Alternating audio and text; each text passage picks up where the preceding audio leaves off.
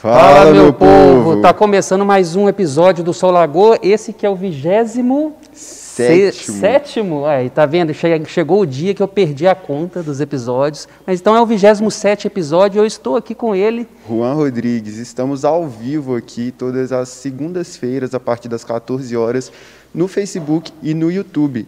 Câmara Municipal de Lagoa Santa. É, se você não é inscrito, se inscreve lá para é, acompanhar todos o, todas as atividades do Poder Legislativo aqui.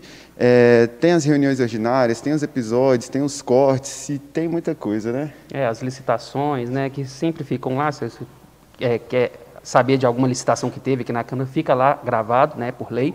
E também nosso, nossa conta lá no Spotify. Lá no Spotify, é, você pode baixar o aplicativo, né, através da, da sua loja virtual, e também você pode ali é ir no, no, computador e colocar lá Spotify e procurar lá o Sou Lagoa. Sou Lagoa, você vai achar todos os episódios anteriores, se você quiser escutar, né, através né, do aplicativo.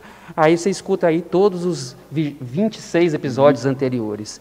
E também nas redes sociais, tem Facebook, Instagram da Câmara Municipal, tem os pequenos cortes dessa conversa, porque a conversa aqui fica boa, né? fica uma hora, uma hora e meia, já chegou até duas horas de conversa, mas aquelas falas principais, aqueles pequenos cortes, né? que aquelas falas que ficaram mais marcantes no episódio, a gente corta lá aquele contexto, né, não tira de contexto, mas corta aquele contexto e coloca lá para você relembrar ou rever ou ver pela primeira vez né, essa, essa fala né, da, da, do convidado. É isso aí, falando de redes sociais também, lá no Instagram nossa conta foi verificada, assim, é, nós trabalhamos com comunicação e é, um, é, um, é uma conquista mesmo o selo do, do Instagram é, significa autenticidade, relevância na cidade.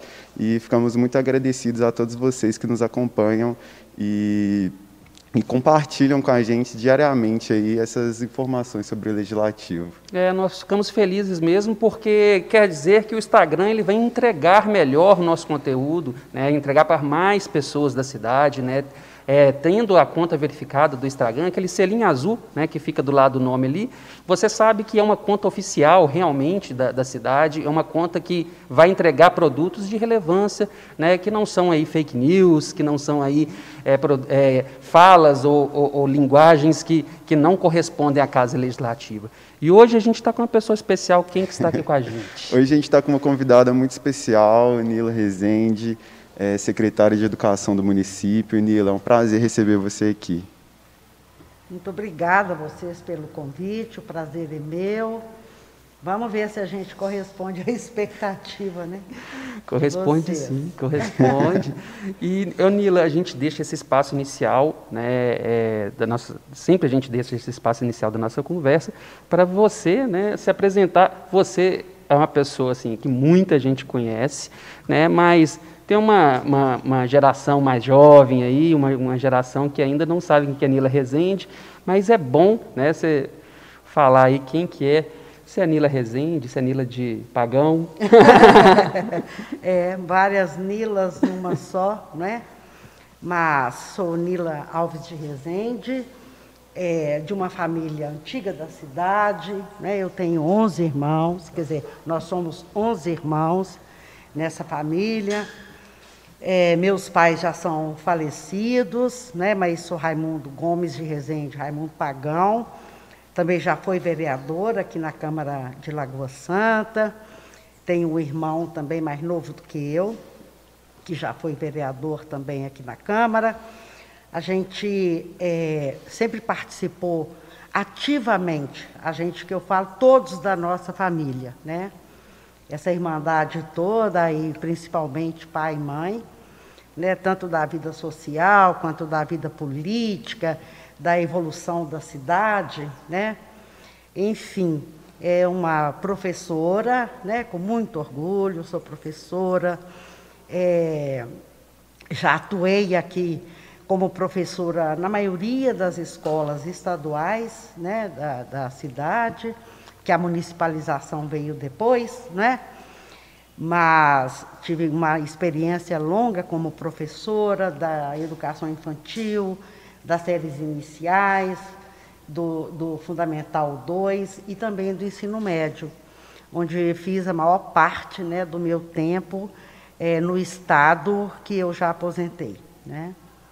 Então, é, tem uma trajetória né, no magistério que me, que me concede agora né, é, uma certa segurança, uma estabilidade, um, que vem através do conhecimento que eu fui adquirindo durante esse tempo, né?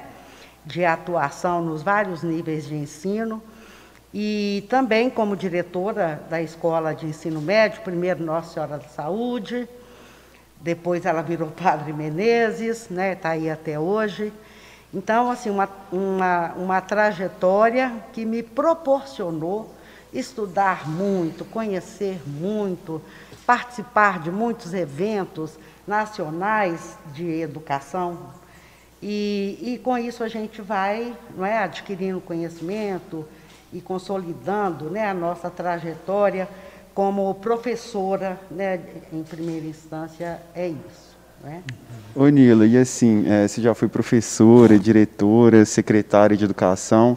Eu queria que você contasse para a gente como que você iniciou essa trajetória na educação. Você sempre teve vontade de ser professora? Sim, na minha família, eu sou a mais nova das oito irmãs, né? E eu tenho outras cinco irmãs que são professoras. Claro que me espelhei né, também nelas, sendo a mais nova. É, lá em casa era um clima assim de final de semana, de fazer plano de aula, de produzir materiais, né? E as conversas é, é, eram muito em torno disso mesmo. Mas eu, eu, quando eu iniciei o ensino normal, porque fiz a minha escolarização toda aqui na cidade, fui aluna da escola Doutor Lund, era o grupo escolar, que ainda é o prédio antigo lá, né? Depois fui aluna do Nilo Maurício, no, no, no sexto ao nono ano, e é, fiz o normal na Escola Nossa Senhora da Saúde, que era uma escola municipal, onde eu comecei a minha trajetória como diretora. Né? Primeiro fui, fui, fui aluna, depois eu fui professora, depois fui coordenadora pedagógica, enfim, é, fui diretora dela e permaneci lá no período em que ela foi municipal e depois buscamos, né, na minha gestão, é, a, a, estadualização dela. Havia, na época, um, um, uma possibilidade, chamou Plano de Expansão de Ofertas e Melhorias da Educação. O secretário de Estado era o professor Otávio Elísio, e aí veio a possibilidade, a nossa escola em 84, 85, já tinha crescido muito, o número de alunos muito grande. A gente funcionava nesse prédio aqui na rua Caiçara, né? Então a escola cresceu demais em número de alunos e, e, e, e fatalmente em número de professores, né? E profissionais de modo geral. O prefeito era o doutor Lindora Velar, uma grande figura, né, um, um grande prefeito. E aí levei para ele a situação, né, tanto da possibilidade que o Estado estava abrindo naquele momento, que era expandir o, o, o ensino médio público, que o mais comum que as cidades menores tivessem é, escolas municipais de ensino médio. Então, é, ainda o, o, ensino médio também não tinha uma fonte é, é, que financia, financiadora do ensino médio, era só o ensino fundamental. Portanto, nesse período, a gente conhecia a, a, a fonte financiadora que era o Fundef, né, que era é, por o ensino fundamental. O Fundeb veio depois, né, foi quando as escolas de ensino médio é, é, começaram também a ser assistidas com recursos financeiros né, é, pela União. Marcelinho, tudo bem? Enfim, levei a demanda para o doutor Lindor, doutor Lindor, nossa escola está crescendo demais. Daqui a pouco a gente não vai ter como remunerar né, dignamente os nossos professores, e também a gente tinha na época a escola estadual de ensino médio mais próxima, o Machado de Assis em Vespasiano. Então, nossos profissionais de Lagoa Santa, que eram aprovados em concurso para trabalhar no ensino médio, tinham que sair de Lagoa Santa para trabalhar, né? porque não tinha. Então, é, eram muitas vantagens né? trazer uma escola de ensino médio para cá. Aí fomos, fomos ler os requisitos e os critérios para que o município se candidatasse a ter uma escola de ensino médio é, estadual. E aí esbarramos que naquela época, 85, é, Lagoa Santa tinha 19.600 habitantes e o, e, o, e o critério era cidades acima de 20 mil habitantes. É.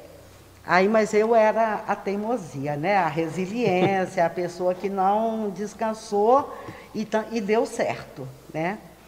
Aí levei para ele a, a, a, condição da gente fazer uma visita ao governador do estado e ao secretário de Estado da Educação, é, que a gente estava muito próximo dos 20 mil e que a prefeitura concordava em ceder o prédio aqui da Rua Caiçara, que era um prédio novo.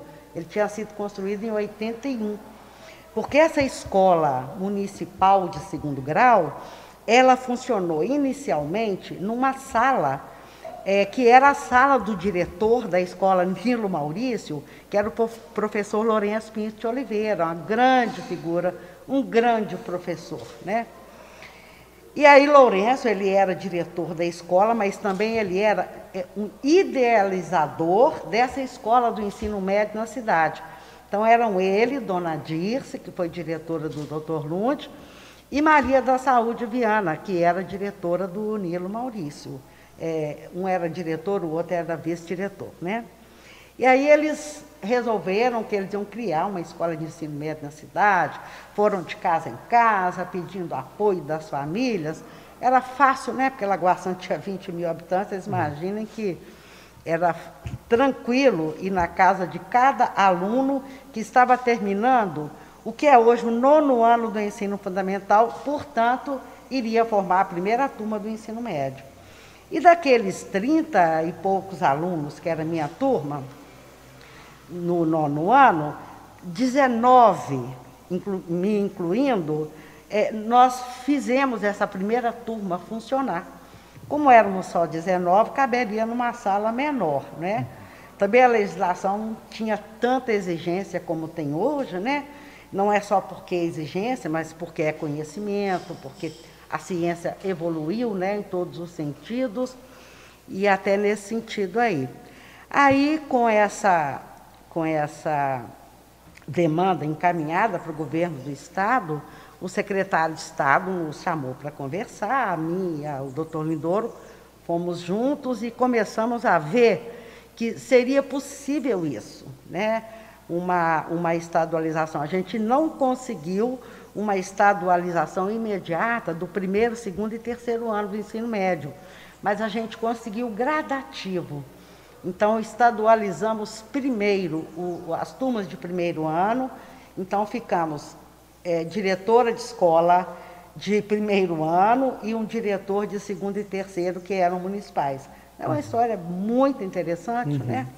Como que a gente é, teve essa, é, esse caminho né, para trilhar, e trilhamos muito bem, porque ao final desse período, né, a gente já, já foi é, é, é colocando, já, a gente já foi implantando é, ensino profissionalizante no município. Então, a gente já ofereceu o curso técnico de contabilidade, é, o auxiliar técnico de contabilidade, o de técnico em construção civil e especialmente o curso de magistério que era é, é, é, o curso técnico também, né, na área de magistério, professoras do curso normal, onde eu trabalhei também como professora. E a vida só melhorou, né, tudo evoluiu, graças a Deus. Hoje a nossa escola Padre Menezes tem lá um prédio próprio, né, que que é uma escola construída pela Secretaria de Ciência e Tecnologia, e aí mudou para lá para ter casa própria, porque o prédio ficou inabitado durante muito tempo, sofreu depredações, né? Então, digo que foi uma, uma trajetória que não foi, ela está sendo ainda, né? Porque hoje, é, quando eu iniciei a, a minha carreira como, né, meu trabalho como secretária municipal de educação, a primeira é, é, providência que eu tive que tomar foi analisar a rede física do município, né? claro que os procedimentos didáticos, pedagógicos, metodologias, isso tudo estava na pauta, né? mas a rede física da prefeitura, ela vinha muito, ela era muito frágil, muito precária. Né? Foi um trabalho que eu venho tendo feito, não é?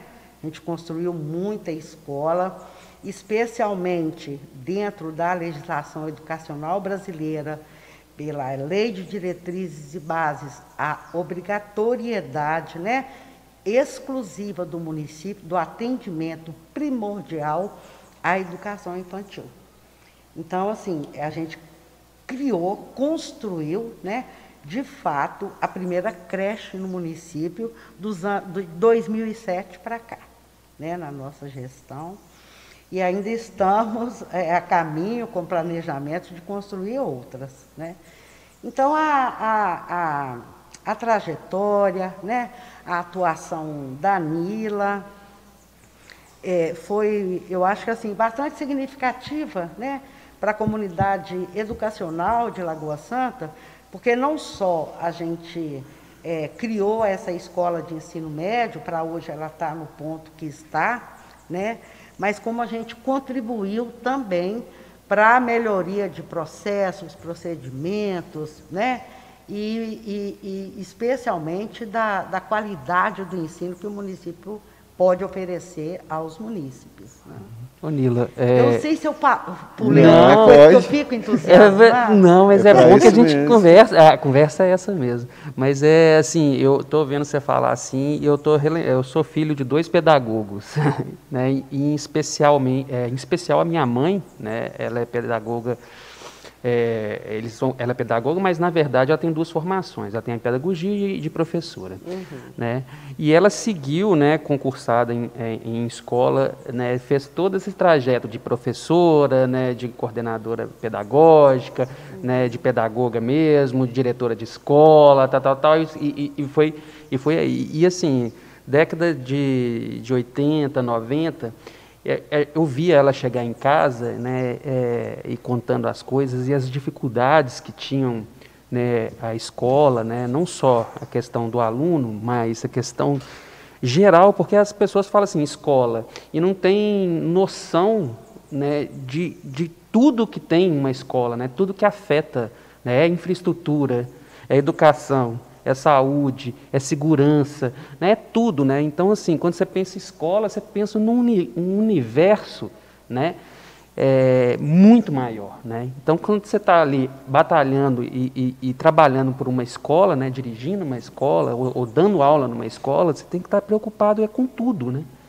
É quase uma prefeitura lá dentro, né? porque você tem que, ser, você tem que preocupar lá se o banheiro quebrou, né? ou então se a escola está eh, tá, tá pintadinha, ou se o menino passou mal e tem que levar ele para a rede de saúde. Ou, é. É, é. tudo o que acontece ali dentro. A, né? a diferença né, de uma escola é, para uma cidade, é. que eu vou além do que é. você está dizendo, é que a escola, a regular, né, a pública regular, não é dormitório. Uhum. Um hospital, por exemplo, é inclusive dormitório. É. Né? Mas a escola é isso tudo, né? Restaurante, né? É, passar a maior parte do dia, é, o currículo né, obrigatório que você precisa executar, né? as habilidades que você precisa desenvolver no aluno, né?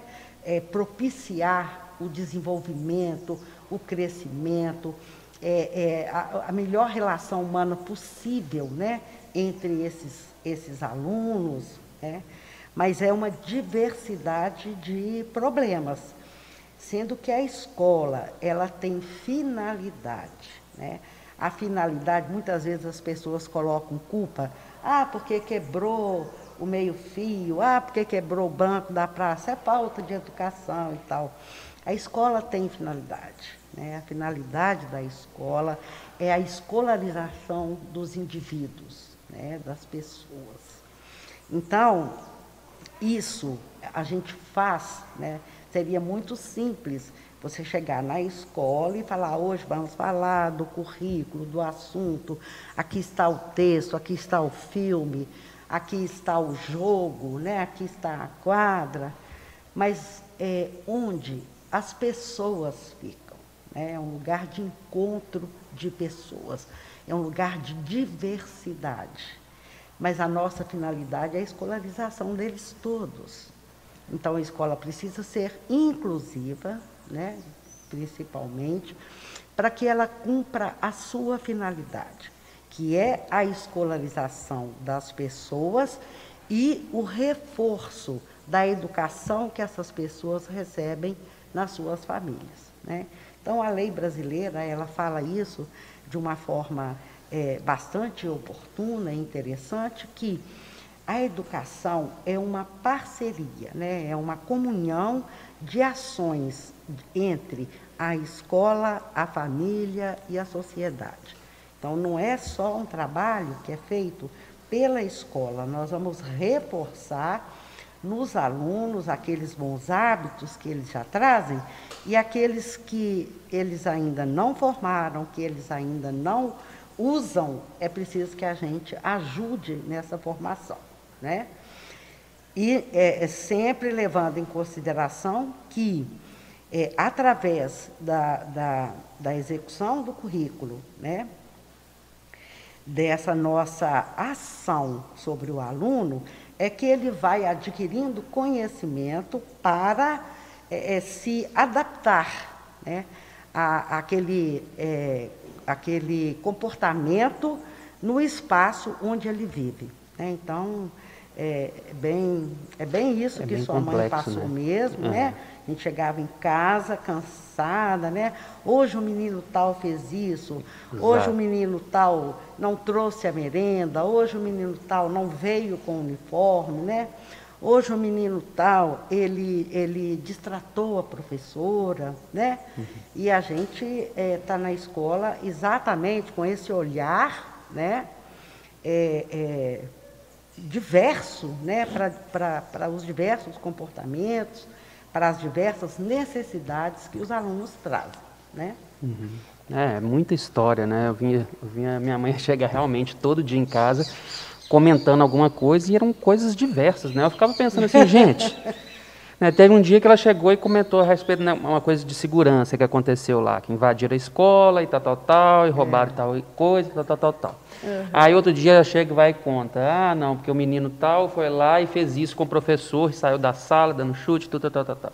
Falei, nossa, Aí chegou no dia e falei assim, não, porque os professores resolveram parar, porque é, não estava com condição disso, porque não tinha giz na sala. Tá, tá, tá. É. Falei assim, gente, é, é, muita coisa acontecendo no é, universo. Marcos, essa, essa, essa fase aí, sabe, é, foi bem difícil até a, a, o estabelecimento né, do Fundeb, que é um fundo financiador importante, e também pela, pela troca, né, pela mudança no conceito da educação pública, né, de ser ela toda chamada educação básica.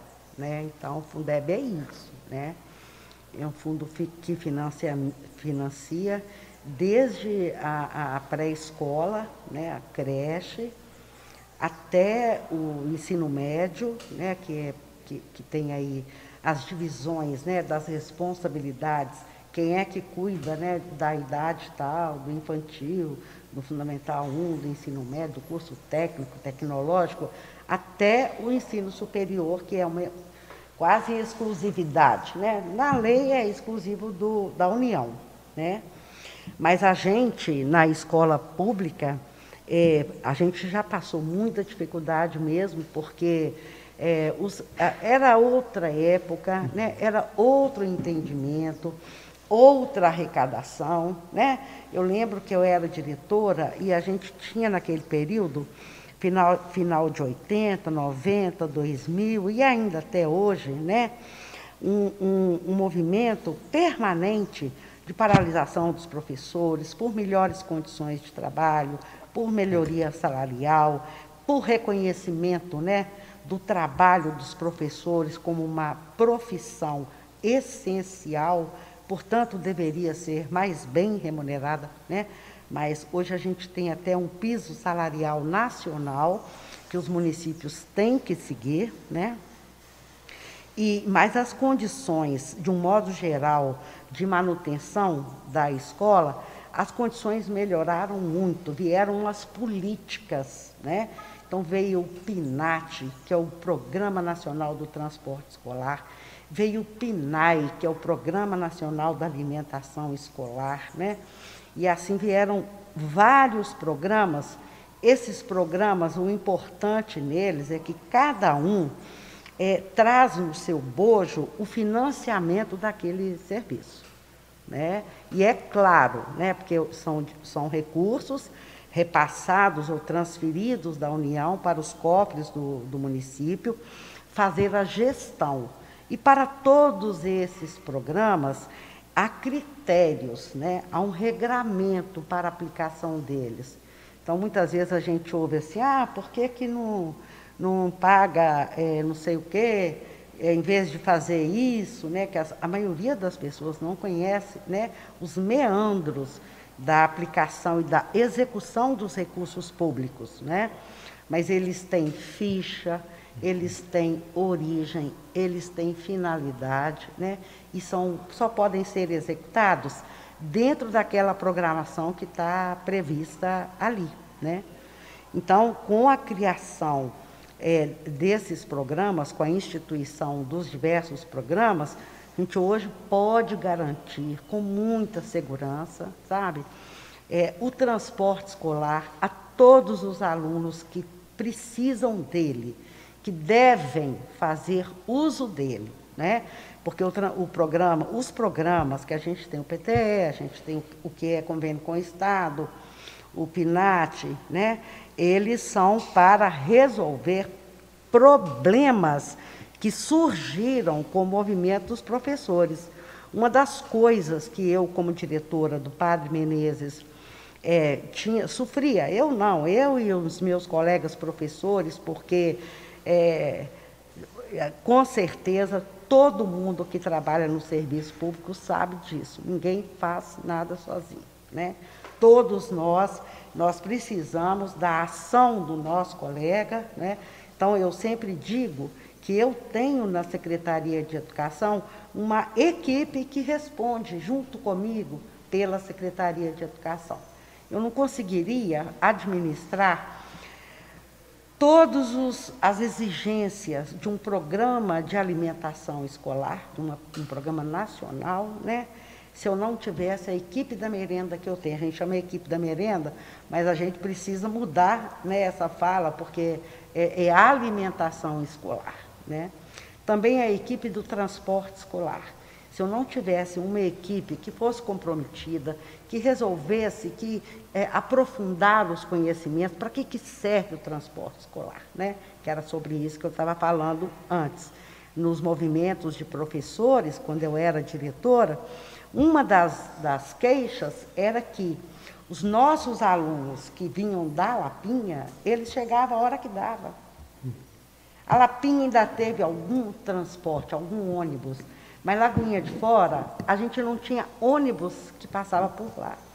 Então, nossos alunos, que são muitos aí conhecidos, são pessoas da, da sociedade, meus meninos lá da Lagoinha de Fora, é, que eu gosto muito, né?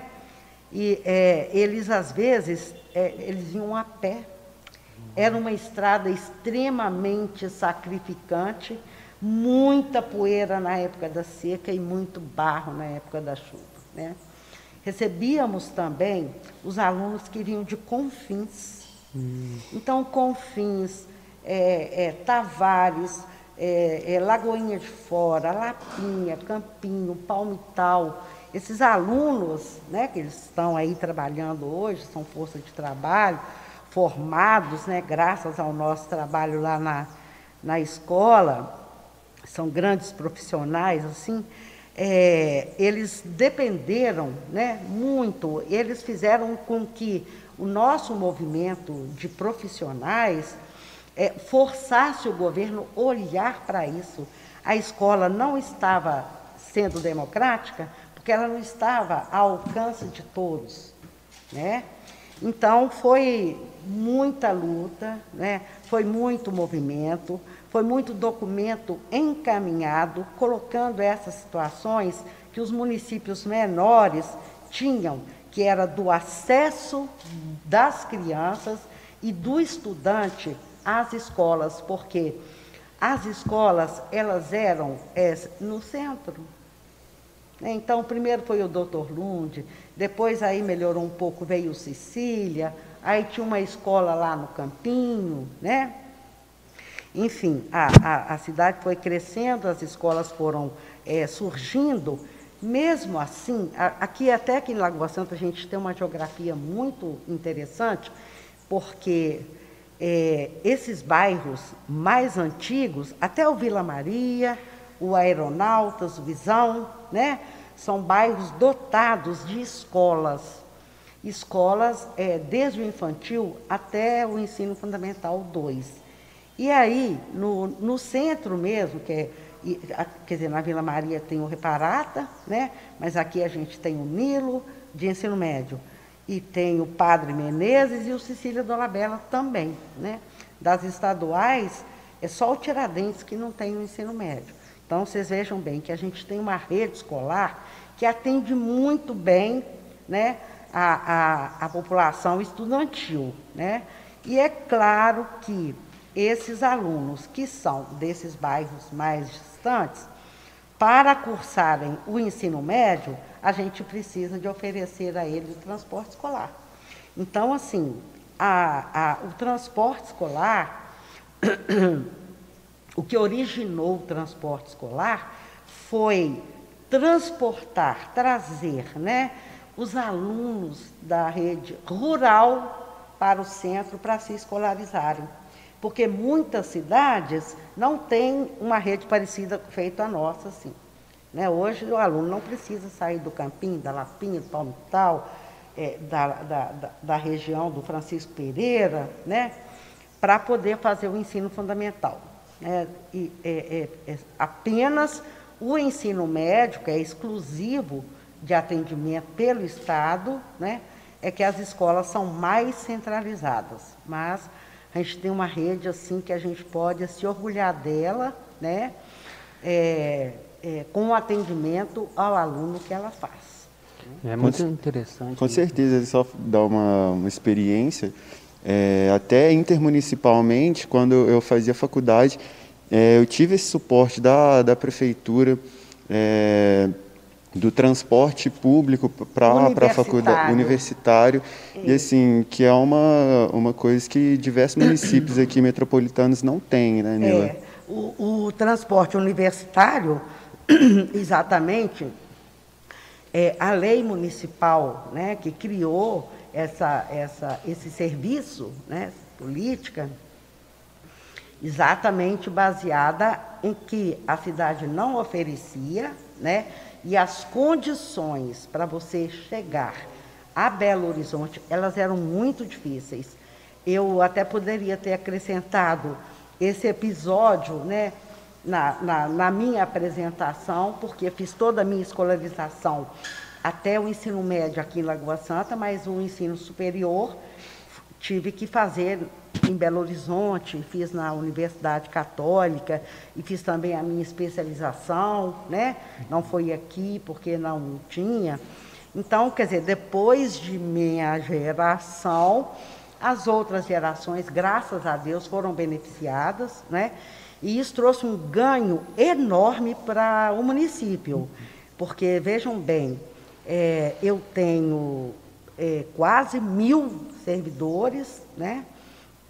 Do município, é, atuando na rede municipal, eu não tenho um professor improvisado. Todos os nossos professores têm curso superior. Então, a nossa rede de profissionais é uma rede muito é, qualificada. de pessoas qualificadas para o exercício do magistério. Né? Isso é uma coisa importante. O Estado ainda carece né, de ter essa, é, esse benefício né, do ensino superior a, a todos os professores do Estado. É, e pegando um pouco o seu, essa sua fala, Juan, é, a gente também, a gente trouxe para Lagoa Santa, numa viagem que eu fui a Brasília, né, 2009, 10, fui lá conhecer o FNDE, fui ao MEC, né, fui na Secretaria de Educação Básica, a secretária de Educação Básica na época era a Pilar, era aqui de Belo Horizonte, a gente conhecia muito ela aqui. Fui lá visitar e quando cheguei lá, eu fui positivamente surpreendida, sabe? Com o tratamento que, que me foi dado, sabe? As informações que eu pude trazer, não só de fala, mas impressos, pedi uma, uma, é, um, umas informações do município de 10 anos antes, isso era 2008 ou 2009, então trouxe né, assim, a, a, as necessidades, o que, que o município estava deixando nesse, nesse período de 10 anos até 2007, o que, que o município estava deixando né, de oferecer ou de receber benefício da União, né, por falta desse contato direto da Secretaria Municipal de Educação com a Secretaria de Educação Básica do MEC. E foi assim muito importante porque aqueles itens que eu trouxe impressos em folhas e folhas daquele, daquela impressora mais antiga, que era sequencial, aquele papel que. Uhum. Lembra daquilo? Sim. É muito novinho, Juan. Juan não lembra não, disso. É, que fazia um barulho ele danado. Não, ele não lembra da impressora matricial. Matricial. Você sabe que lá no Padre Menezes, é, nós fomos a primeira escola de Lagoa Santa, o ensino médio lá, o segundo grau, que era o apelido, a ter uma, um, um computador, era o IBM, e uma, uma impressora matricial, aquilo é um barulho. um barulho. Dita, naquele papel sequencial, é. mas não sei de nada. A gente imprimia as provas dos alunos, é. a gente imprimia textos, né? Antigamente tecno... era no... É, a gente ganhou num concurso que foi feito pela prefeitura, a melhor redação na Semana do Meio Ambiente. Aí ganhamos essa, essa, esse computador, na época a Belgo Mineira estava trocando né, todo o seu equipamento, então, enfim, aquilo foi muito útil naquela época, mesmo com aquele barulho. Mas lá na escola Padre Menezes, o que, que a gente fazia? A gente deixava, a aula acabava 10 e meia, a gente ficava até 11 da noite só para poder imprimir aquilo, entendeu? Aquela montanha de prova, né, e textos, enfim mas a gente já recebeu nos anos 90 uma, uma impressora mesmo matricial e esse computador, né? Pouquíssimos professores, era Israel, que era professor de física e matemática, Ivanildo, que era professor de química e física, e alguma outra professora que já também já estava é, é, é, é utilizando, né, de alguma maneira, é, computadores, né, é, a informática, mas assim, é, foi um. é, bom demais essas é, histórias. Hoje, é, o, então... o, o que a gente vê assim, né, é, eu queria fazer um paralelo assim, né, porque eu, eu pensei que você estava contando, ah, quando você estava contando aquela sua luta, né, para o ensino médio não acontecer, até a, a luta para tudo, tudo, é uma luta, né?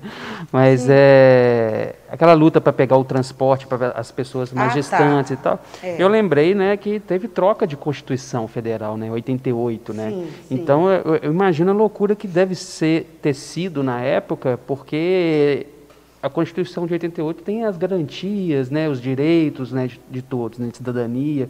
É. E, e, você tem que garantir, na hora que você vê né, um aluno que está na idade mas que é do município, que quer estudar, mas você não ter como pegar esse aluno e trazer para a escola, né, deve é. ser uma angústia, né, para a direção de escola, né, para é, Nesse sentido, você veja bem, a Constituição é de 88.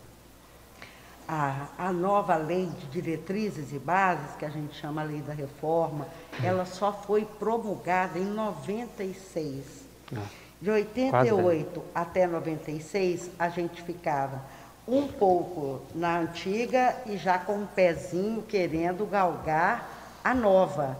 Porque a Constituição de 88, chamada Constituição Cidadã, ela de fato, ela trouxe condições para o cidadão é, é, é, sensacionais, sabe?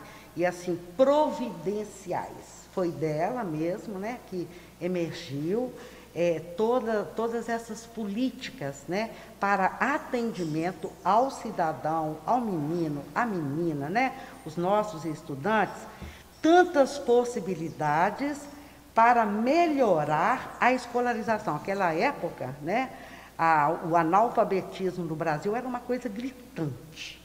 Né?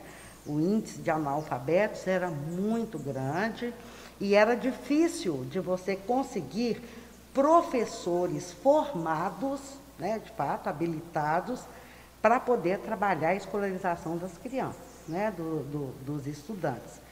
Mas é, é como eu vejo, é como eu sinto, e até já disse aqui para vocês, as coisas foram melhorando muito, sabe? Depois da nova Constituição, depois da, da lei da reforma, da 93, 94, que foi em, em, em 96, que, que ela implantou, né? É, com muita qualidade, com muita pertinência, muitos direitos né, que são do, do, das pessoas. Né? É, foi, de fato, assim, uma melhora é, impressionante. Ainda tem aspectos né, é, na Constituição de 88, é porque a, o fato de, de você ter no texto constitucional né, artigos falando sobre é, o transporte escolar, como que deve ser, você precisa ter uma lei complementar que é, viabilize a aplicação do princípio constitucional. Então, não é de imediato. Né?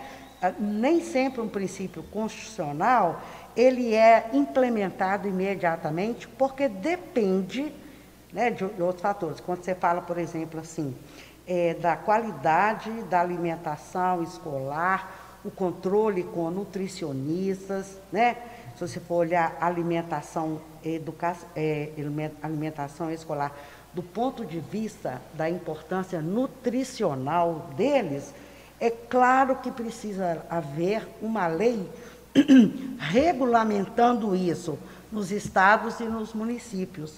O, o país é muito grande, né? Então, assim, a diversidade ela é incalculável. Né? Então, você tem municípios com muito recurso humano, feito tem Lagoa Santa, Vespasiano, mas municípios muito distantes, em lugares ainda muito rurais, né?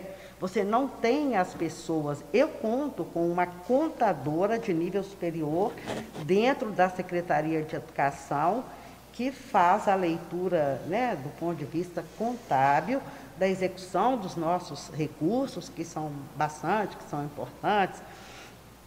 Mas há municípios que têm uma secretária de educação apenas, município longe não, bem perto. Eu conheço uns três municípios que têm a secretária de educação.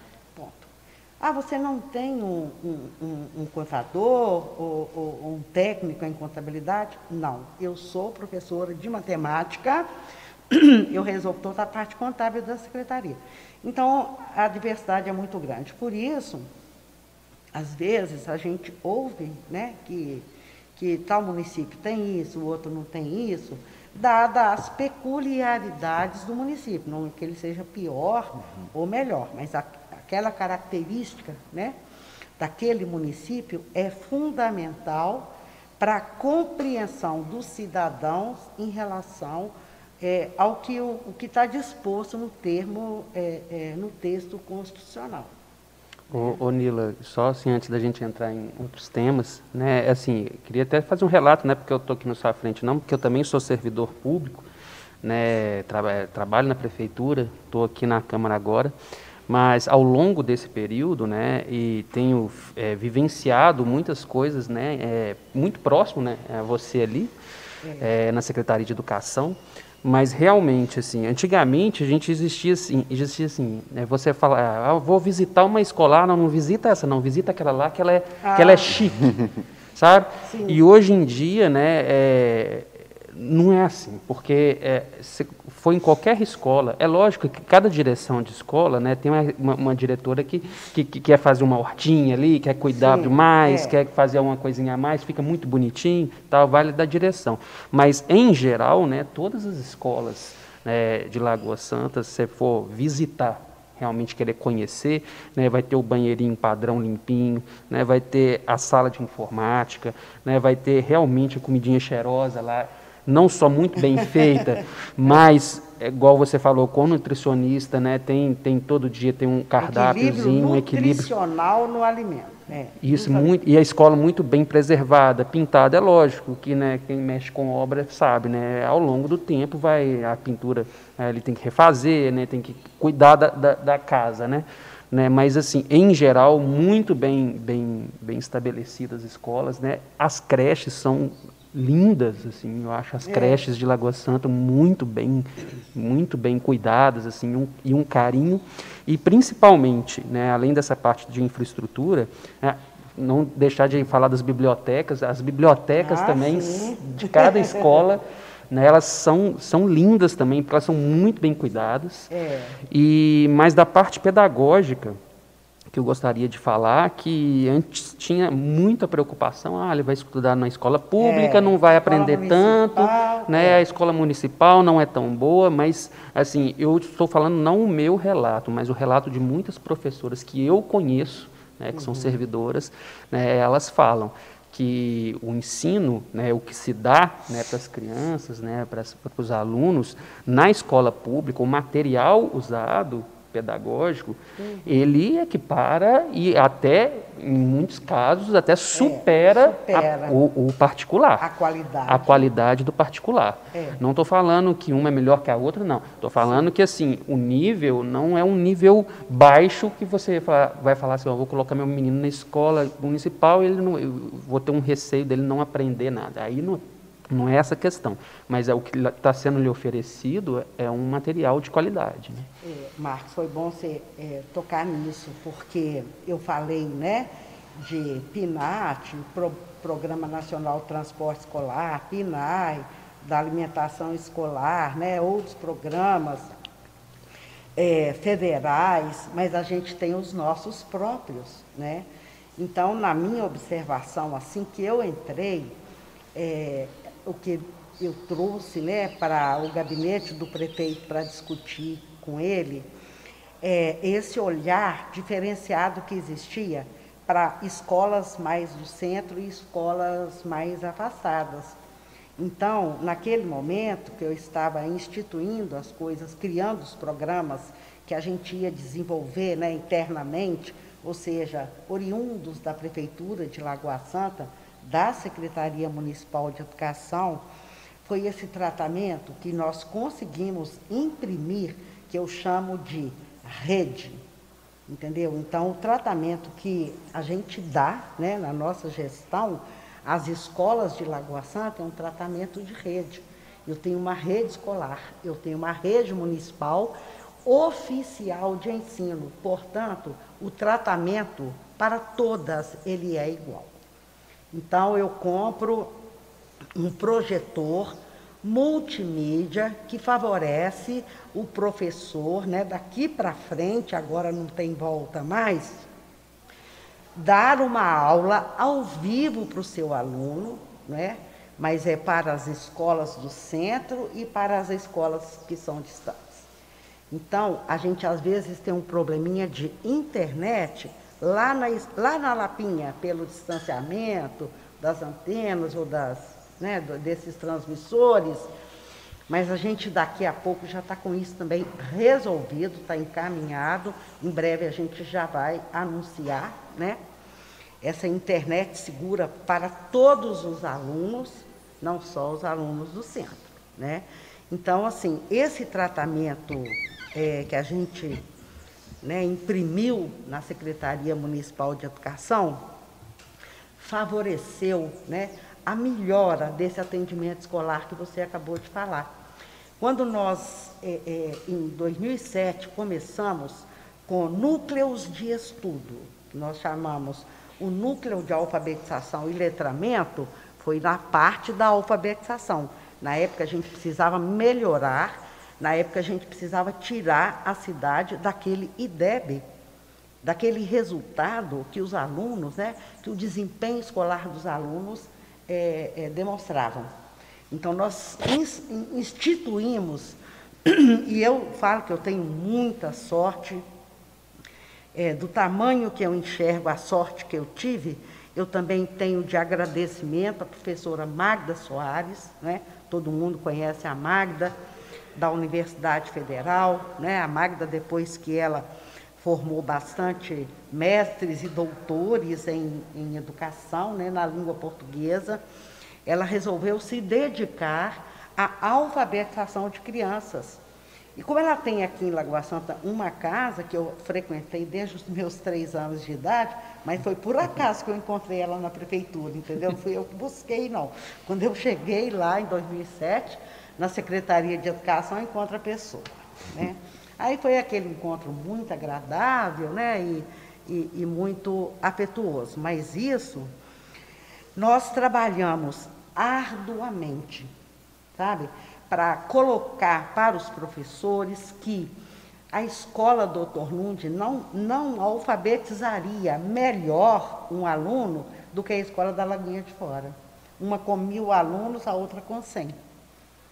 Então, esse conceito de rede, ele é muito mais amplo do que só dizer assim, ah, rede escolar, rede escolar, compra geladeira para um, compra para outro. Não, tudo, tudo. Quando você toca na questão da, da literatura, né, da, dos livros literários, faz parte dessa política, que é a formação de núcleos de estudo. Eu tenho hoje de, o núcleo de alfabetização, que quem coordena ainda é Magda Soares, que é igual eu, não larga o osso, né? a gente fica resiliente aí, querendo ver o outro resultado, o próximo resultado, que a gente vê que o resultado vai só melhorando. Né?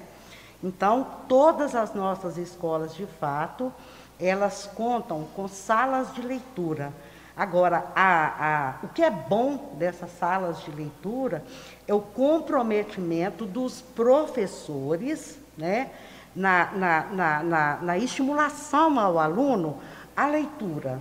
Né? Então, dentro desse programa é, alfabetização, letramento, sala de leitura, que a gente teve que construir. Não tinha, né? Nem todas as escolas, elas, elas tinham sala de leitura. Com as escolas novas que a gente foi é, construindo, ampliando, reformando, a gente já veio nesse conceito de escolas em rede. Biblioteca para todos, que a gente chama de sala de leitura, é, é, laboratório de informática para todos, né? um refeitório amplo para todos, com uma cozinha, com todos os equipamentos. Então, é, a gente tem é, também o núcleo de matemática, hoje a gente tem robótica escolar, né? tem robótica educacional, as crianças amam isso. Né? A gente está com isso parado por enquanto. O núcleo de alfabetização não continuou, porque o ensino remoto a gente conseguiu, através do programa né, de educação em casa, estruturar muito bem, né? E, e, continuamos com a alfabetização. Claro que os professores ficaram vinculados aos seus alunos através do WhatsApp primeiro, aqueles que já tinham internet, porque nenhum de nós estava preparado para a pandemia, Marta, né? A gente foi pego de surpresa, mas todos nós, nenhum de nós tinha vivido ou lido ou estudado sobre isso.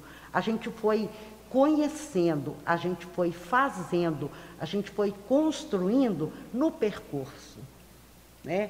A gente tinha um norte que era o Ministério da Saúde, né? a Secretaria de Estado de Saúde, todos os órgãos de saúde e o Comitê Municipal de Saúde, que a gente estreitou muito mais né, a, a, o nosso convívio, porque a gente, todos os dias, a gente tinha uma notícia diferente estou falando de abril, maio de 2020, quando a gente ainda estava muito é, surpreendido né, pela pandemia, pela proporção que ela tomava, né?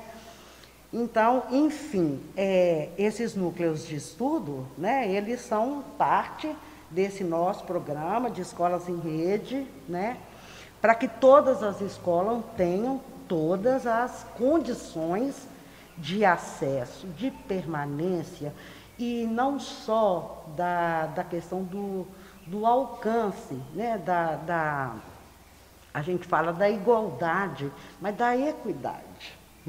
Né? Então, assim, o nosso menino de Lagoa Santa, aonde quer que ele seja, ele come alimentos que são separados, que são é, escolhidos, que são listados e entregues nas escolas por nutricionistas. A gente tem na, no nosso quadro de pessoas, não é contrato, nutricionistas efetivas, graças a Deus, é, muitos municípios ainda não têm, não por defeito, mas eles deverão ter também, porque faz muita diferença, sabe?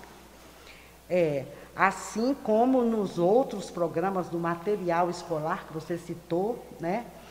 A gente tem uma lista de compras, ah, eu penso que mais de mil itens, sabe assim, quando eu encontrei a Secretaria de Educação, uma das coisas que me chamou a atenção, porque aí já tinha esses recursos, já tinha esses programas federais, não precisava de ser aquele material que a prefeitura estava dispensando aos alunos, mas ele poderia ser outro. Então, nós fizemos, né, eu com a minha equipe, uma lista de compras de tudo que a gente precisava de comprar. Nada é, é intempestivo, sabe? Que chega assim, ah, eu vi uma novidade. Não, é com análise, né? Vem a, o livro didático, a gente senta, a gente reúne, a gente analisa, né? O lápis, o outro lápis, o apontador, a régua, os esquadros transferidores, a parte de geometria, né? Assim como os tatames, os tapetes instrutivos, né? equipamento de robótica, de, de tecnologia. Então, assim, a gente tem uma lista de compras que é um negócio assim de tirar o chapéu, porque deu muito trabalho para ela ser feita, porque ela precisava ser feita para substituir aquela que estava sendo executada há anos e anos e anos, né? E a gente tem essa fala sua aí, que houve da, das pessoas, é, positiva, claro, né? de, de enxergar que aquilo ali é, tem um esforço da secretaria, que não cai do céu. Né? Então, é, é, a gente analisa tudo que a gente vai comprar, né? tudo que a gente vai inserir na nossa lista básica, porque é claro que existe caderno, papel A4, envelope, lápis, borracha, caneta, né? Mas hoje, assim, a gente tem é uma tranquilidade, porque a gente conseguiu criar essa lista de compras, eliminar coisas que poderiam, deveriam ser eliminadas. A gente está sempre inserindo coisas, né? novos objetos, novas coisas. Você vê que há, há uns, uns cinco anos atrás, a gente estava equipando as escolas, né? colocando em funcionamento nas escolas uns cinco, não, sete anos por aí, as lousas, lousas digitais. Digital. Hoje a gente está com aquele é, é, é, projetor de última geração, né? que é uma coisa assim, que ultrapassa em muito né, as possibilidades de uma lousa digital. Então a gente está acompanhando. Isso é trabalho, isso é empenho, isso é pesquisa, isso é interesse né, de toda a equipe da secretaria. Sabe? Uhum. Eu fico feliz com isso, sabe, Marcos, de você é, colocar aqui, né, porque você trouxe isso, ouviu, ouve isso, né? A gente fica bem feliz e até orgulhoso de ter pensado e ter é, é, é, começado e ter dado certo uhum. né? Porque às vezes você vem com uma ideia, com, né, com um projeto, e os professores não compram a ideia, né? E a gente conseguiu imprimir essa qualidade, isso chama qualidade no ensino, né?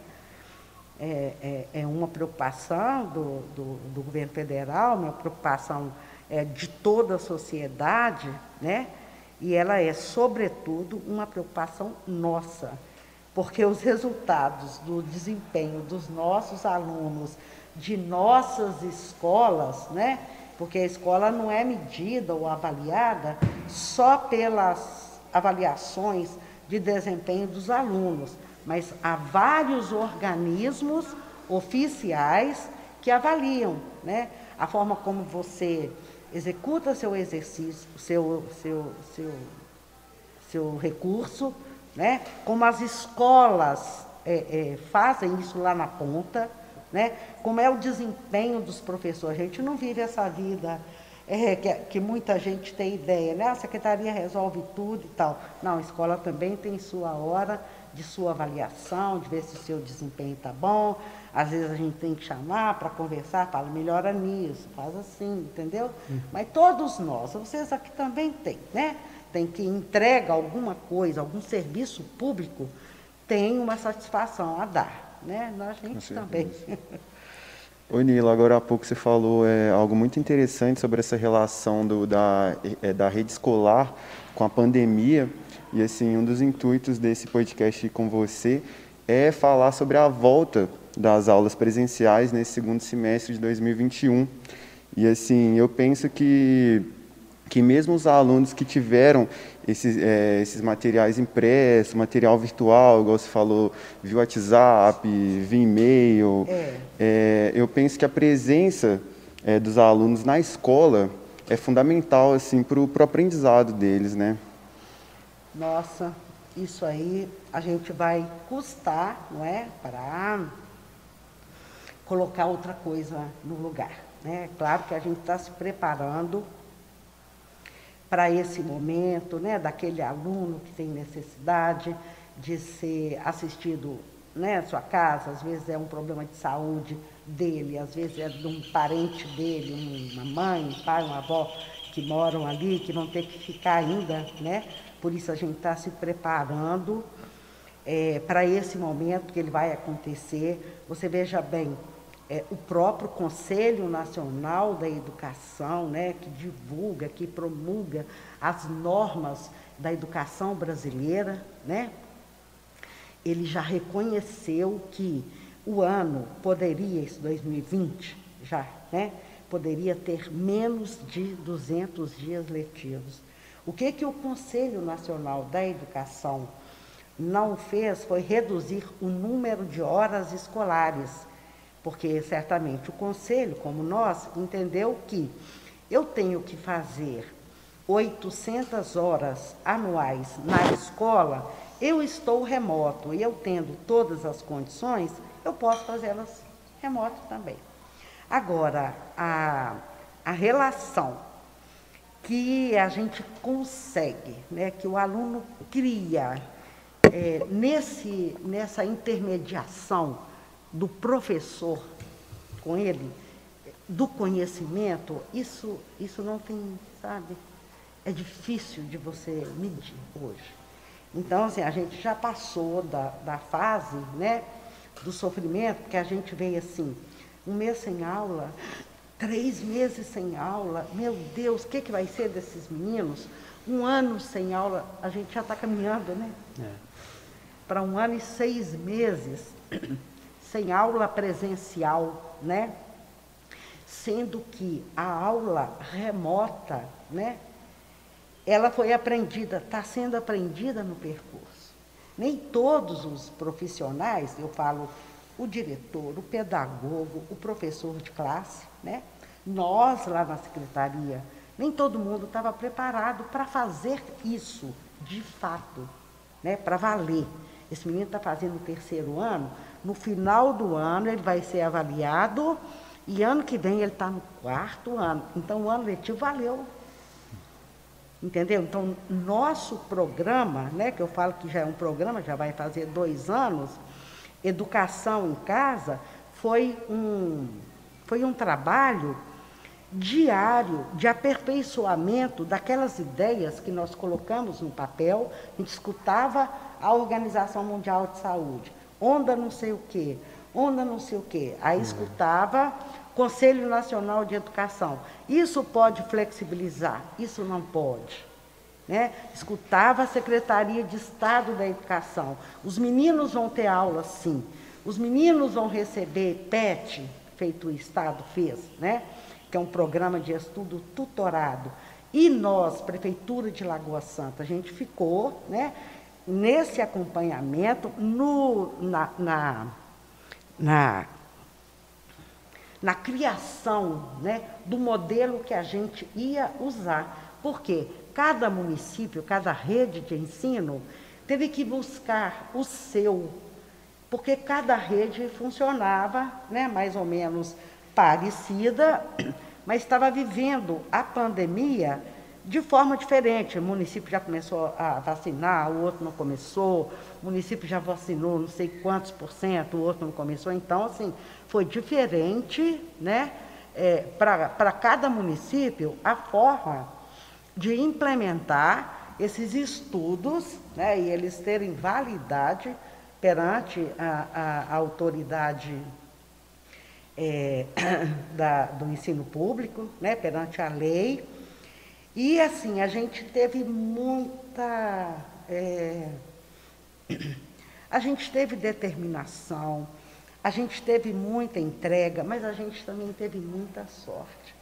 Essa rede qualificada que eu falei no início, né, que é uma coisa assim, a gente não tem um professor que, que seja é, advogado, que ele esteja lá dando aula de português ou de filosofia.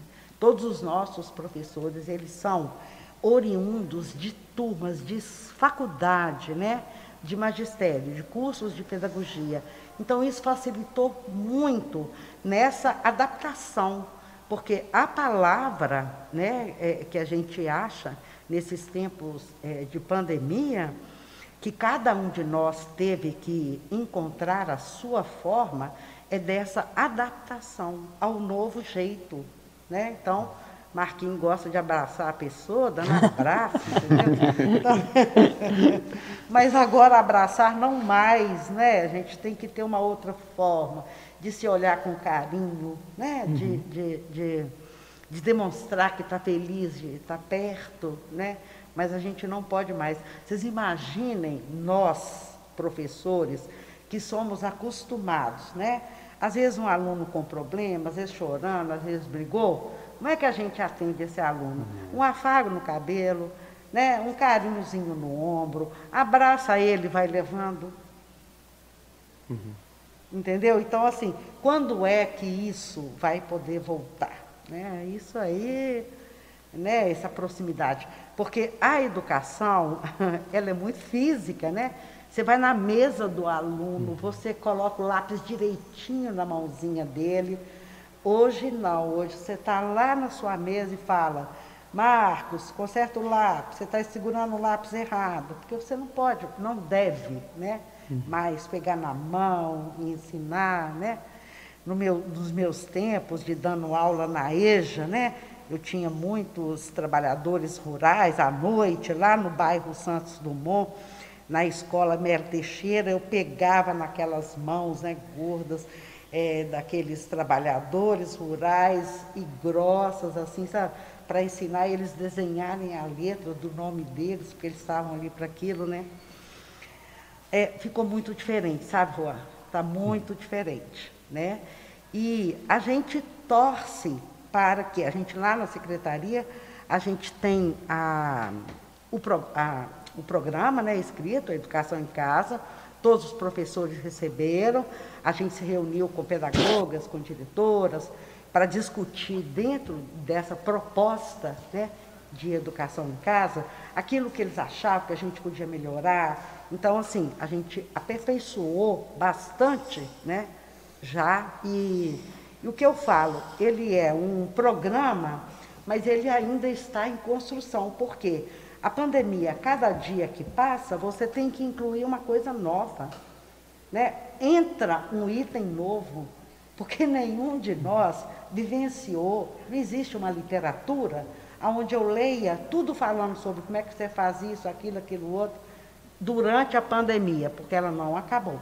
E depois, quando ela for considerada, né, é, sob controle, já com as vacinas, duas, três, entendeu? Depois de um certo período, como que é depois da pandemia?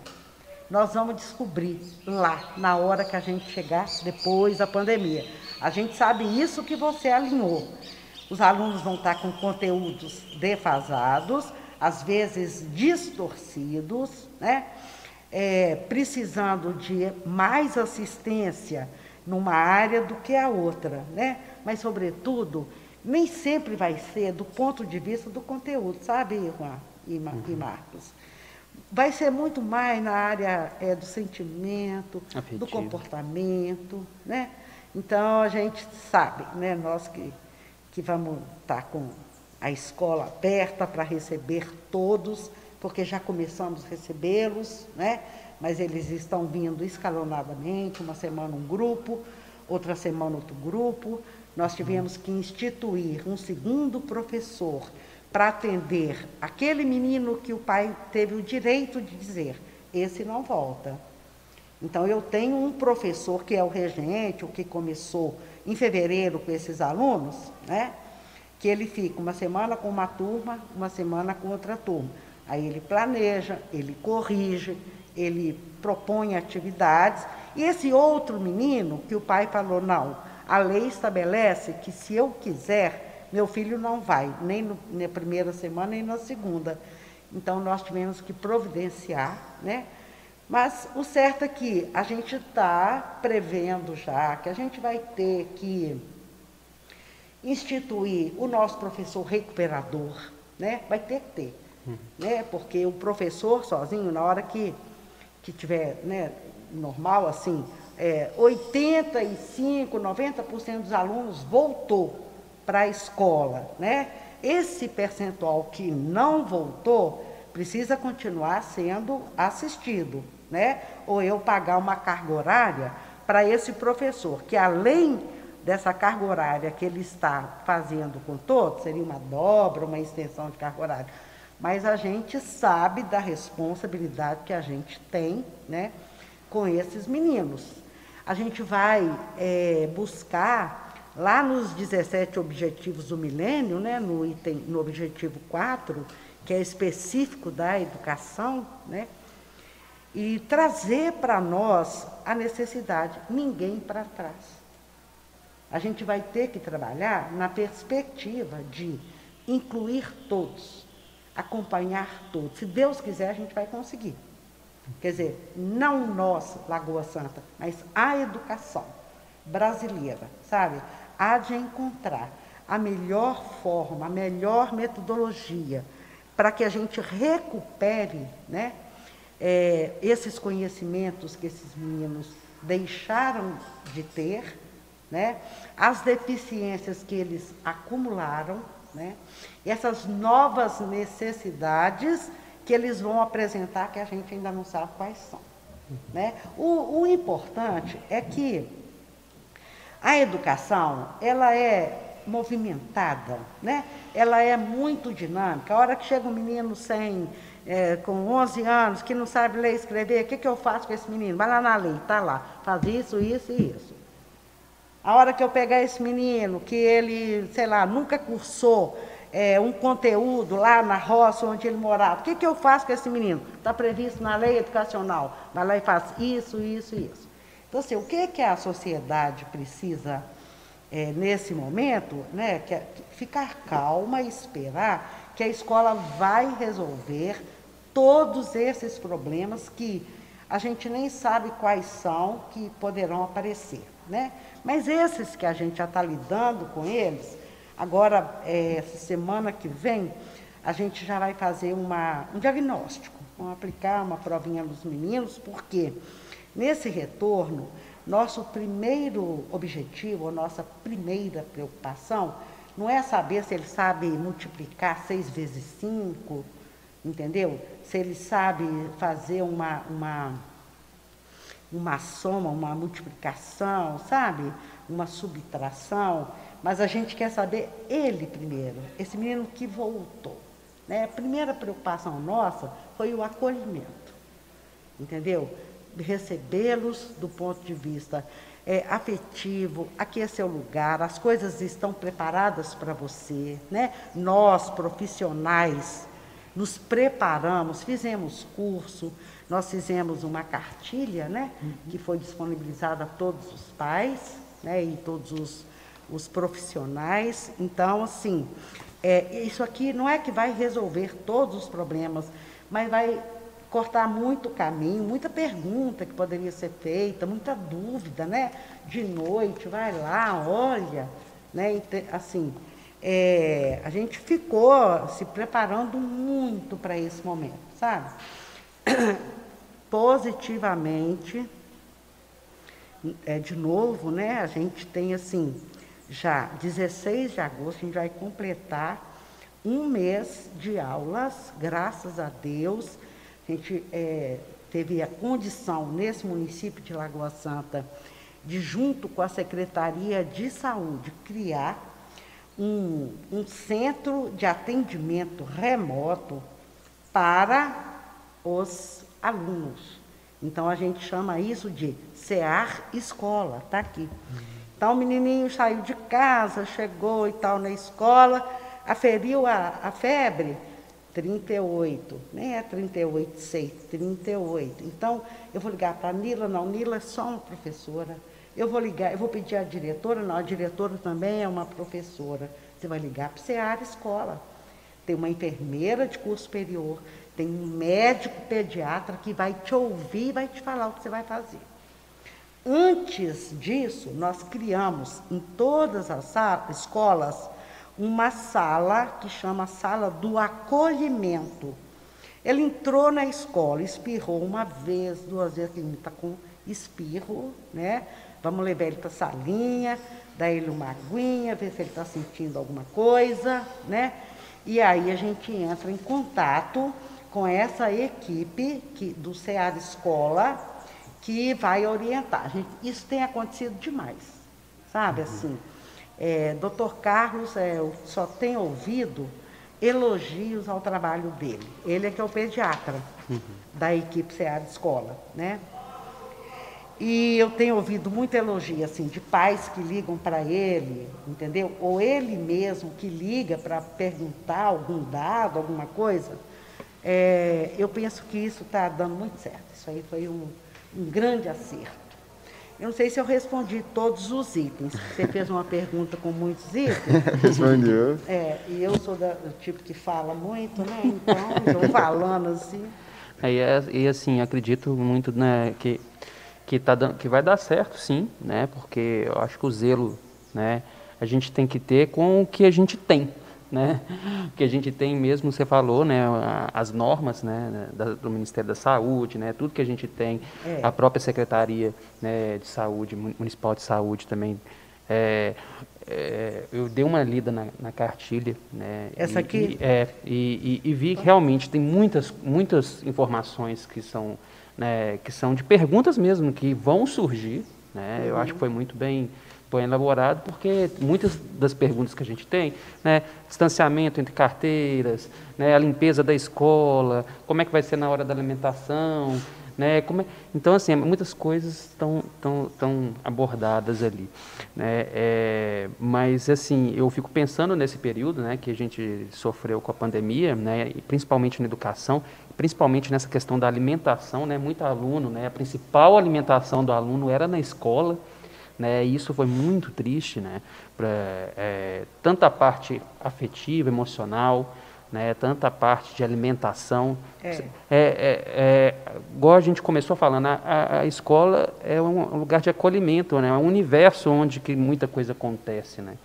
Então, é, aquele aluno que se alimentava na escola, né, esperava né, acontecer né, o período da alimentação na escola para ele ter a principal refeição de casa e ele não pode ir presencialmente mais, né? Isso é muito triste, né? Isso não é aqui em Lagoa Santa, foi em todos os lugares, foi em é. todos é. os municípios.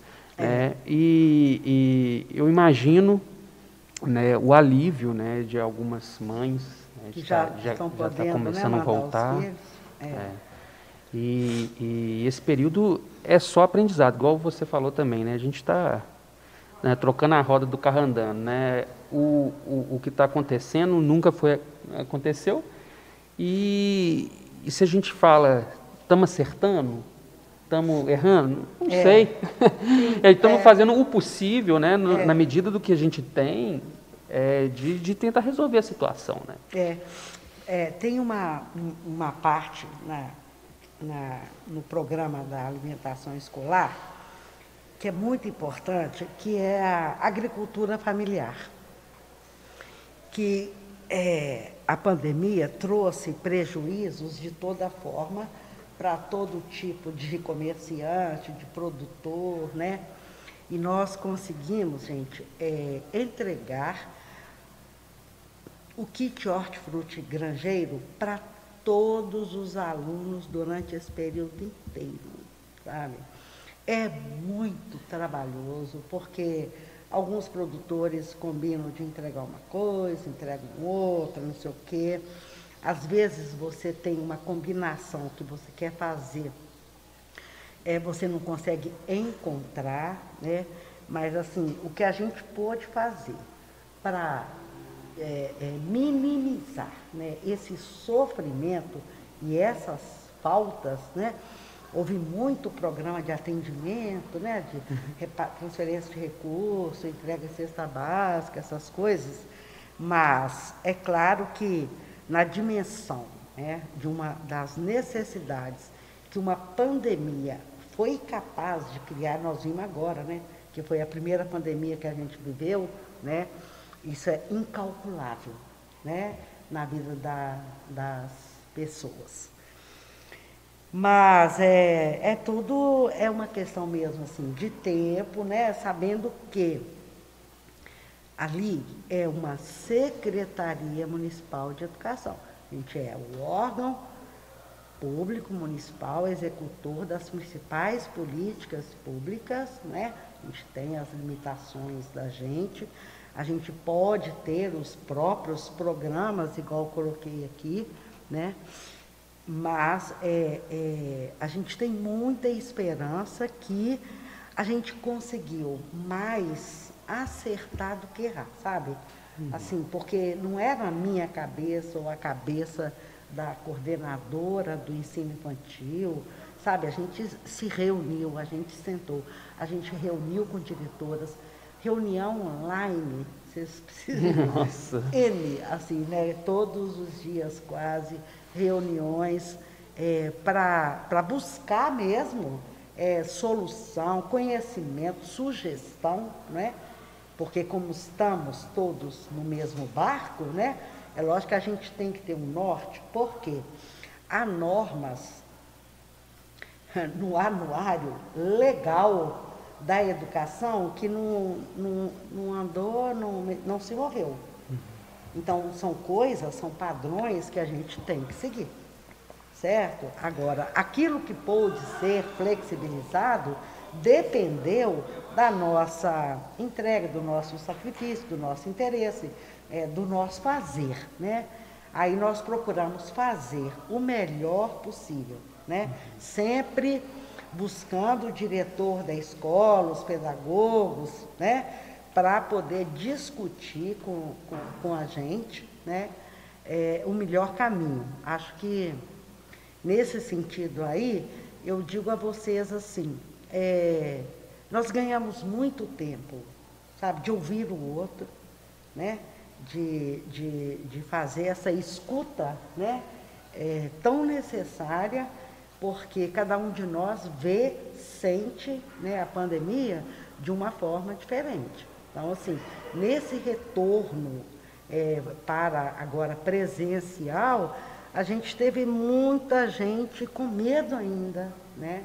mesmo com todos os controles. Na hora que a gente colocou a cartilha para falar com o pai, tenha coragem, pode mandar o seu menino, porque os cuidados estão aqui, né? É, nós também tivemos que providenciar o álcool em gel para ele estar lá, né? A máscara para estar lá, né? É, a limpeza com produto adequado né, de asepsia, no caso da, da contaminação desse vírus, né, a gente procurou, assim, sabe, é, minimizar ao máximo as possibilidades né, de uma coisa ruim, de uma contaminação. Deus me livre disso, né? Hum. Tanto o município como voltou à aula, teve que suspender, voltou, teve que suspender, né? Porque houve contaminação indesejada, né? Ou inesperada. Mas é isso. Sabe? Hum. Certíssimo. O que mais vocês estão querendo? Ô Nila, eu, eu, eu, a gente deixa sempre, assim, a gente está terminando né, a conversa. Eu queria alongá-la mais, né? Eu queria conversar mais sobre. Eu preciso voltar lá para a secretaria. É, mas eu sei que, que você tem seus afazeres aí importantes. Mas a gente deixa sempre esse espaço né, é, final né, para você mandar uma mensagem, para você falar, ter uma fala né, com as pessoas que, estão, que vão assistir, né, que estão assistindo ao tá, vivo. Então eu, eu, quero falar três coisas. Sim. Eu quero agradecer a vocês pelo convite, pela confiança, pela acolhida. Fui muito bem acolhida aqui, né? Muito obrigada. É, a outra coisa que eu quero dizer é o seguinte: essa cartilha, né, que a gente construiu lá na Secretaria de Educação, é, ela tem muitas orientações, ela deve ser lida pelos pais, pelos professores. Ainda chega muita denúncia, ah, porque lá na escola é, não tem álcool em gel. É impossível isso. Né? Ah, porque lá na escola, é, não sei o que lá, não tem isso. É muito difícil, mas tem quem faça isso. Né? Então a gente está voltando com o máximo cuidado, não só porque a gente está cuidando dos outros, mas porque a gente está cuidando de si mesma, porque a pandemia é para todo mundo, né? Então, assim, eu vou cuidar bem de mim e aí eu estou cuidando bem de vocês. É bem isso que está falando aqui na cartilha, né? Aproveitar esse espaço né, de divulgação, é, de alcance, convidar as pessoas para acompanhar, e vocês também, tá? Para acompanhar a partir do dia 20 de setembro a nossa 12 é, exposição Alfa Lendo, que é uma, uma atividade do Núcleo de Alfabetização e Letramento. Né? No princípio, quando a gente instituiu o núcleo, é, a gente fazia duas exposições a alfa lendo e a para alfa letrar. Esses aí é para mostrar o trabalho é, das crianças. E o para alfa letrar, tudo que os professores constroem para facilitar, para favorecer a alfabetização. Né? Mas tem uma, uma, um diferencial nessa 12 exposição, que começa dia 20, vai ser exibido no YouTube, né? Uhum. É a, a participação dos pais.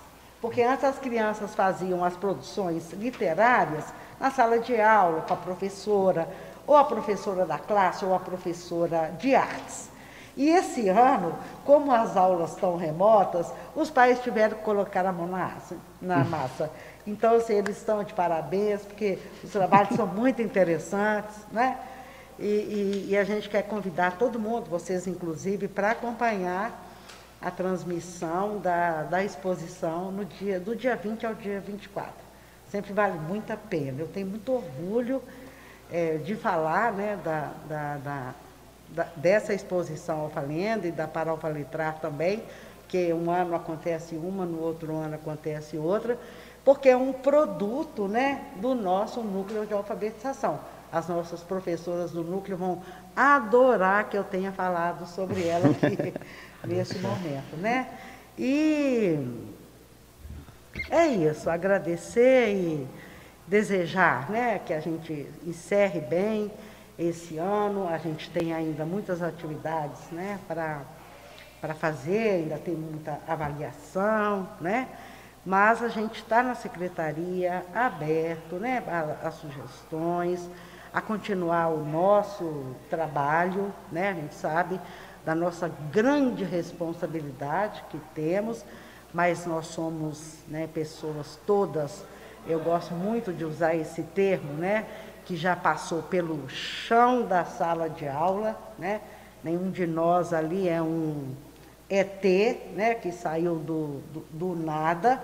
Todos nós da equipe, a gente tem uma vivência de escola pública, né? E, e essa, essa é ter experimentado isso que os professores de hoje, os diretores, os pedagogos estão vivendo lá. Só a pandemia que a gente não pode dizer que a gente compartilhou, né? Porque é, de fato é, é para nós todos é, muito diferente de tudo que a gente já viveu, né?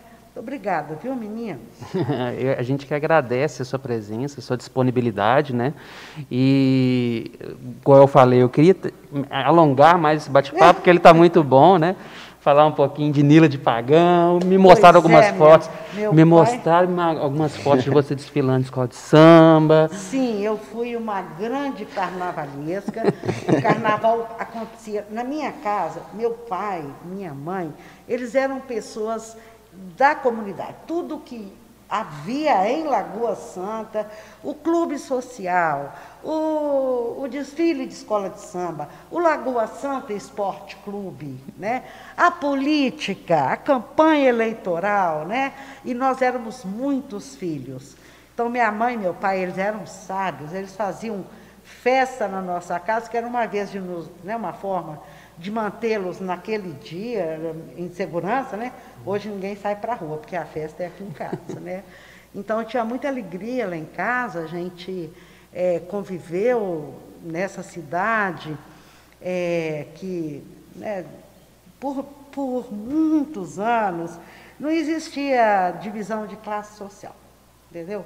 Então a escola que tinha era Doutor Lunde, eu ia junto, com a lavadeira que trabalhava na minha casa, que lavava roupa, a gente era muitos filhos, mãe tinha que ter, né?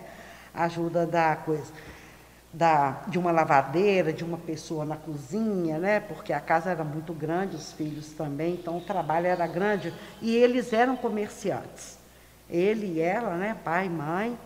Sou Raimundo Pagão, Dona Nini, eles passavam o dia na mercearia, que era a venda do pagão. Sou Raimundo Pagão, já foi um ponto de referência, assim. Ah, onde que vai ser a nova rodoviária? Lá em frente, Pagão, quando foi construir a nova rodoviária, né?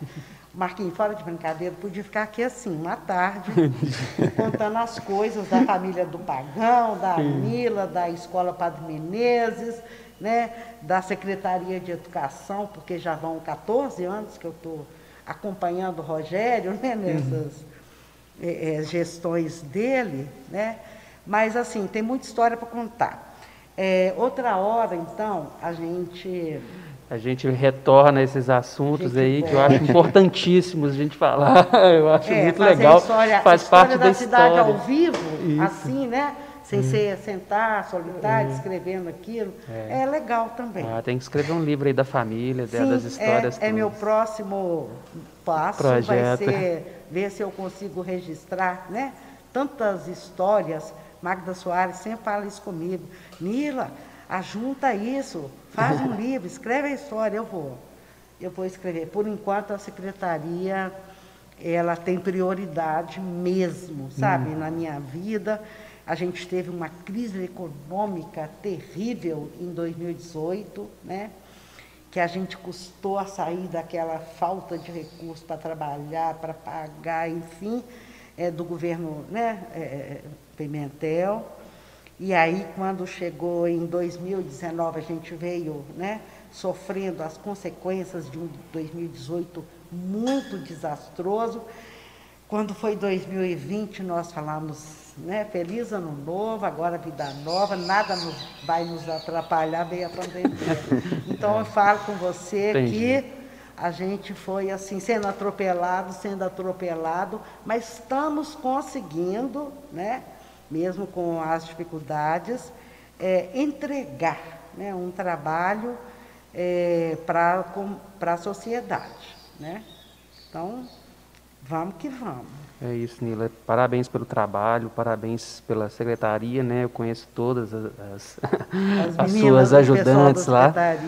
É, que são professoras, que são pessoas que realmente É. conhecem né, do que estão Isso. fazendo. E gostaria de, né, de agradecer novamente né, pela disponibilidade. E a gente vai ficando por aqui, né, Juan? É isso aí, Nila. Muito obrigada pela participação.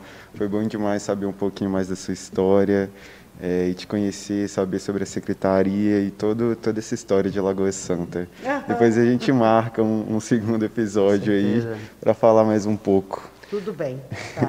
Estou às ordens, tá? E qualquer coisa, qualquer dúvida, pergunta que venham, é só vocês encaminharem lá para mim, né? Que aí a gente responde vocês. Eu ou qualquer uma daquelas pessoas lá, porque é, eu posso dizer que eu tenho uma senhora equipe que me assessora, com quem eu trabalho junto, com muito é, prazer, uma equipe é, relativamente pequena pelo tamanho é, da secretaria, mas a gente tem se virado, né? A gente se entende muito bem uns pelos outros ali. Isso. Muito obrigada a vocês. Eu espero que eu tenha respondido muito, porque eu sou muito de responder uma pergunta e já ficar pensando lá na frente. e às vezes eu salto, aí eu tenho que voltar. Mas acho que vocês dois Foi. tomaram conta de mim. Ah, foi ótimo. Não foi? Bom. Vocês ficaram tomando Deu conta de tudo mim. certo. Volta no assunto. Pois não. Não tem nenhum Deu problema. tudo certo. Deu tudo Ai, bem, ai. tudo certinho. Oh, Tá foi ótimo certo. demais, Neila. Muito obrigado pela participação. A gente vai ficando por aqui.